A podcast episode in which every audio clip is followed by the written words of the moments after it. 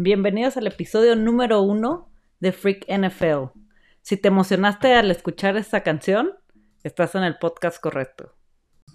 El día de hoy vamos a hablar sobre fantasy football para las personas que este año es su primer año jugando o que siempre han escuchado sobre esto y no se han animado a jugar.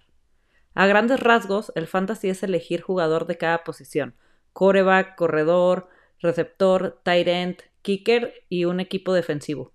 Y lo que hagan en sus en sus respectivos partidos cada semana será la cantidad de puntos que te dará cada jugador y cada semana es intentar ganar a tu oponente para llegar a playoffs. Pero vamos empezando con lo más interesante, que es el draft. El draft es el día que eliges a tus jugadores. Sin duda es de las partes más divertidas y más emocionantes, ya que en este paso definirás gran parte de tu estrategia para lo que resta de la temporada. En la NFL no puedes repetir jugadores como en otros fantasies que son de presupuesto. El draft se hace en directo. Cada participante, desde su computadora o teléfono, empieza a elegir a los jugadores de forma snake.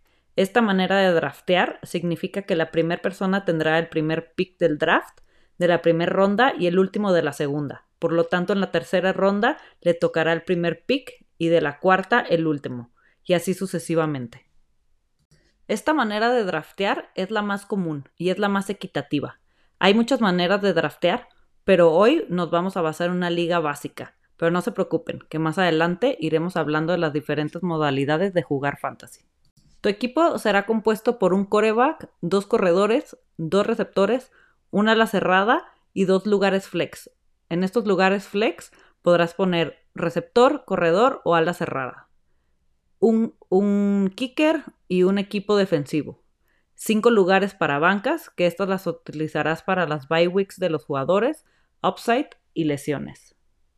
Vámonos a hablar un poco de las puntuaciones. Esta parte definitivamente es de lo más importante. Lo debes checar y rechecar antes de tu draft.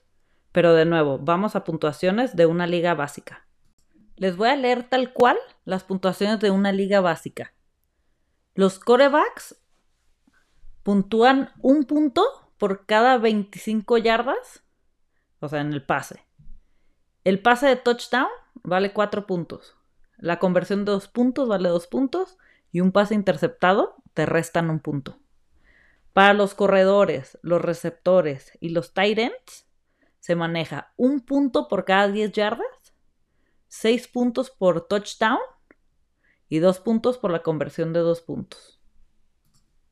En el caso de los pateadores, esto está muy interesante, bueno, a mí me gustan mucho los pateadores con los field goals de 0 a 39 yardas te va a dar 3 puntos. De 40 a 49 yardas te va a dar 4 puntos.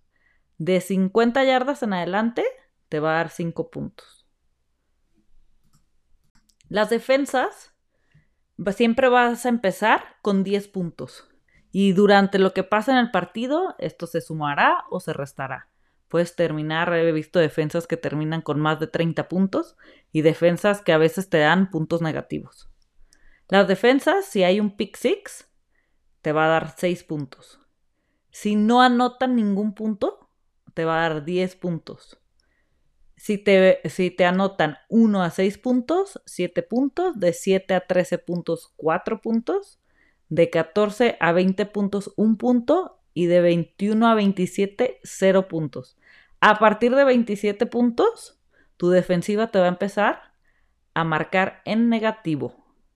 Los sacks que le hagan a los corebacks oponentes te va a dar un punto. Cada intercepción defensiva, dos puntos. Y fumble, que recuperen la pelota después de un fumble, dos puntos. Como pueden ver, las defensas es un sube y baja, así que no se desesperen si ven que sube, que baja hasta el final del partido todo puede pasar y esta, eh, y esta posición es la que más, más, más cambia durante todo el partido. Dicho esto, ya tienen los puntos básicos para empezar una liga. Yo les recomiendo que si empiezan a jugar estén en ligas de 10 a 12 personas. El tema de meter dinero es muy divertido, pero sobre todo es elegir a las personas con las que estarás, ya sea conocidos o comunidades amantes de la NFL. Si estás en ligas gratis o ligas con beneficencia y la gente es comprometida, la temporada va a ser un espectáculo. y te vas a divertir igual o más que en una de dinero. Yo este año ya estoy en 8 a día de hoy y solo dos de ellas son de pago. El fantasy está diseñado para disfrutar de la NFL. Si algo nos gusta a todos los que jugamos es que nos llegamos a emocionar con partidos que jamás pensábamos. Yo he llegado a gritar touchdowns de Fitzpatrick. Imagínate la magia que hace el fantasy. Durante la temporada vas a poder hacer trades y, levantar jugadores que no tienen nadie en sus roosters, en sus equipos, que se llaman waivers. Pero creo que este tema de los trades y los waivers merecen un episodio completo, ya que aquí, sobre todo en los waivers, está el 50% para mí de la estrategia y lo que pasa en tu equipo. Ya que si algún, alguien se lesiona de algún equipo, tienes que ser lo más rápido posible y levantar de, free agents o meter un waiver para ganarle a tus oponentes a ese jugador que va a tener un upside seguro. Pero bueno, ya me estoy enrollando en este tema, pero les prometo que la siguiente semana vamos a hacer un episodio sobre waivers y trades en una liga. Ya para finalizar, les quiero dar unos consejos que les van a ayudar bastante en su draft y en su liga. No elijan coreback en la primera ronda. No, ni a Mahomes. Siempre hay que buscar valor y volumen. Y eso está sobre todo en corredores y receptores. No entres en pánico con la oleada de una posición. Si te tocó el pick 10 y los 9 antes que tú se fueron por corredor, ve por un receptor top 3 y te aseguro que tu segundo pick te llegará un corredor con el mismo valor o incluso otro receptor top 3. Siempre busca el valor y esto aplica para todo el draft. La práctica hace al maestro. Antes de hacer tu draft, practica y métete a mock drafts. Estos son simulaciones de draft y tienes que intentar que los lineamientos de estos mocks sean igual que los de tu liga o lo más parecidos. Ahí puedes aplicar cualquier estrategia que tengas en mente y ver los resultados. Haz tantos mock drafts como quieras. Si estás en Twitter, en Twitter personas como Mau Rodríguez, las NFL Girls, este, el abuelo, muchísimas personas en, en Twitter cada día este, abren salas de mock draft y te recomiendo mucho entrar a los que puedas. Yo creo que he hecho unos 50 mock drafts en, esta, en este mes. Elige a tus pateadores y, equipos defensivos en las últimas rondas. No te desesperes yo les comentaba antes que a mí me encantan los kickers, pero no por eso voy a elegir un kicker a mitad del draft. Ellos se van siempre en las últimas rondas, igual que las defensas. No te desesperes de llenar tu rooster. Siempre es mejor tener una banca sólida antes de elegir estas posiciones. Los corebacks que puntúan más son los que corren. Son una máquina de puntos. Ejemplos de estos, de estos corebacks son Lamar Jackson, Allen y Murray. Y atento con los nuevos, los, los nuevos corebacks que vienen, porque hay varios Rockies que tengo en la mira que, bueno, para mí van a ser un upside fuertísimo. Pero también de esto ya hablaremos en otros episodios.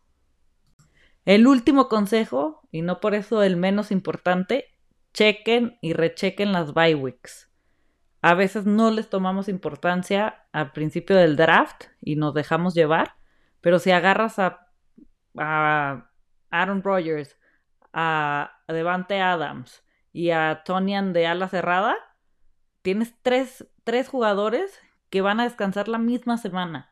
Y si tienes otros de otro equipo que descansan la misma semana, vas a estar a la mitad de tu liga y no vas a saber qué hacer porque tu banca no va a dar abasto.